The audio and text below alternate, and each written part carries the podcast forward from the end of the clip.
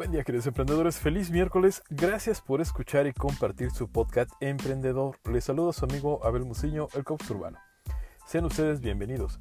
Sigamos dándoles forma a este esfuerzo en conjunto y el viernes pasado les platiqué sobre el libro Vendedores Perros. Muy bien, sigamos reforzando nuestra temporada ahora con comercio y tecnologías. Ok, empecemos.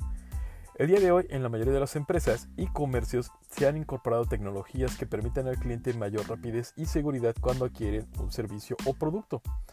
Cada vez son más frecuentes las transacciones electrónicas y el dinero en efectivo ha sido desplazado por las tarjetas como medio de pago. En este episodio analizaremos algunas simplificaciones del proceso de compra al cliente. El comercio electrónico se define como cualquier forma de transacción comercio ejercida electrónicamente utilizando redes de telecomunicación que permiten los pagos de bienes y servicios a través de Internet. No tiene nada que ver con el tamaño de la empresa con la utilización del comercio electrónico. Incluso en la tiendita de la esquina ya puedes hacer recargas o pagos con tu celular. Estoy seguro que en tu ciudad muchos comercios aceptan medios electrónicos como opción de pago.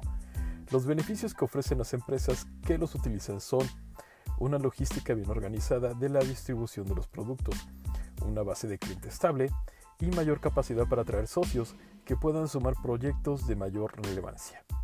Desde la perspectiva del comprador, el comercio electrónico te permite reducir los riesgos que implica cargar dinero en efectivo, mayores opciones en cuanto a productos y servicios, basta ver las ventas que tiene Internet, transparencia de la información en los productos y servicios.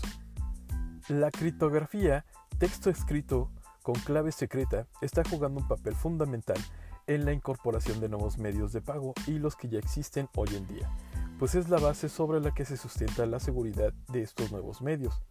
Dado que las formas de pago tradicionales como el efectivo han tenido graves problemas, por ejemplo, la delincuencia organizada que falsifica billetes, firma de cheques falsos, robo, surge un nuevo medio de materialización a través de tarjetas electrónicas que son un soporte de plástico que sirve para pagar la transacción de la compra. Para las tarjetas pueden ser empleadas se necesita una terminal punto de venta.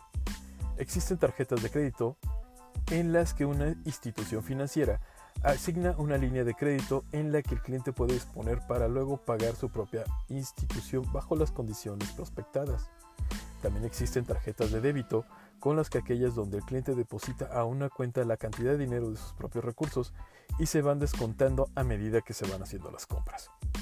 Los tipos de tarjetas que se encuentran en el mercado más frecuentes son las tarjetas simples, emitidas por instituciones financieras, por ejemplo las Visa y las Mastercard, emitidas por empresas, por ejemplo tiendas departamentales, tarjetas de monedero, emitidas por instituciones financieras, nuevamente Visa o Mastercard, y emitidas por empresas, ejemplo tiendas departamentales y comercios de insumos, tarjetas inteligentes, están dotadas de un monto en efectivo para realizar la operación que trae un microchip, ejemplo las tarjetas para pagar gasolina y los vales de despensa. Los códigos comerciales.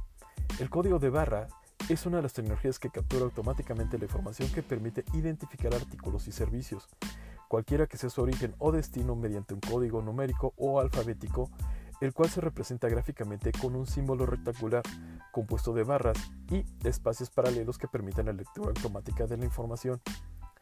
Un escáner es el encargado de leer los códigos de barras identificados así en el artículo. El sistema EAN es un sistema de codificación estándar que identifica de manera única y no ambigua cada referencia que tal manera que nunca existirán dos códigos iguales en todo el mundo, así como no existen dos huellas digitales iguales. Este sistema es utilizado en comercios y supermercados. Facilita la identificación de atributos o características específicas de los productos. Este código es designado a los productos por lo que se puede registrar por dueño de la marca, empresa o la fábrica.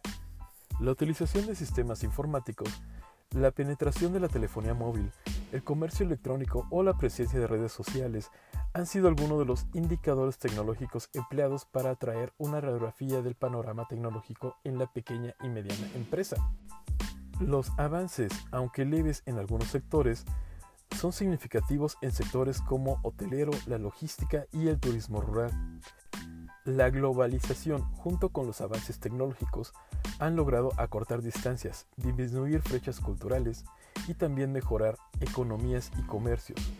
De esta manera, los emprendedores han aprovechado el fácil acceso a las nuevas herramientas digitales para potencializar sus negocios y llegar a nuevos clientes, que pasan de ser locales a nacionales e incluso muchas veces a internacionales. Siguiendo el ejemplo de los clientes internacionales, la llegada de las TICs, tecnologías de información y comunicación, también han permitido que las tiendas se conviertan en digitales y los vendedores apuesten por ser productores, administradores y publicistas de sus propias marcas. Actualmente un local o una oficina puede ser simplemente un teléfono móvil, otorgando la facilidad de atender a clientes desde cualquier parte del mundo.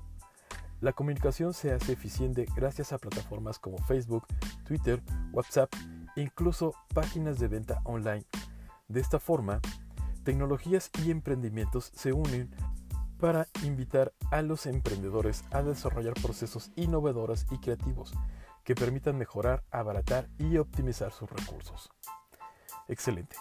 Con esto termino, queridos emprendedores. Nos escuchamos el siguiente viernes reforzando nuestro tema sobre comercio y tecnologías aplicadas a la venta.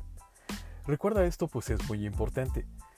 Lo que acabas de escuchar no solo aplica para ser un gran empresario, también te ayudará a ser parte fundamental y un gran socio de la empresa para la que laboras, pues eres una persona altamente capacitada laboral y empresarialmente. Muy bien, por favor síganme en Instagram, Twitter, únanse a mi grupo de Facebook Emprendedores Jalapa, busquen mi perfil Godín en LinkedIn y en todos me encuentran como Abel Muciño, el Cops Urbano. Compartan y hagamos crecer esta comunidad. En lo personal creo firmemente que el conocimiento no se comercializa, el conocimiento se comparte. Por tal razón les pido por favor ayúdenme a seguir compartiendo. Recuerden, ustedes son personas muy importantes y muy valiosas. No permitan que nadie les diga lo contrario. Mucho éxito en su camino, mis queridos oyentes, y hasta la próxima.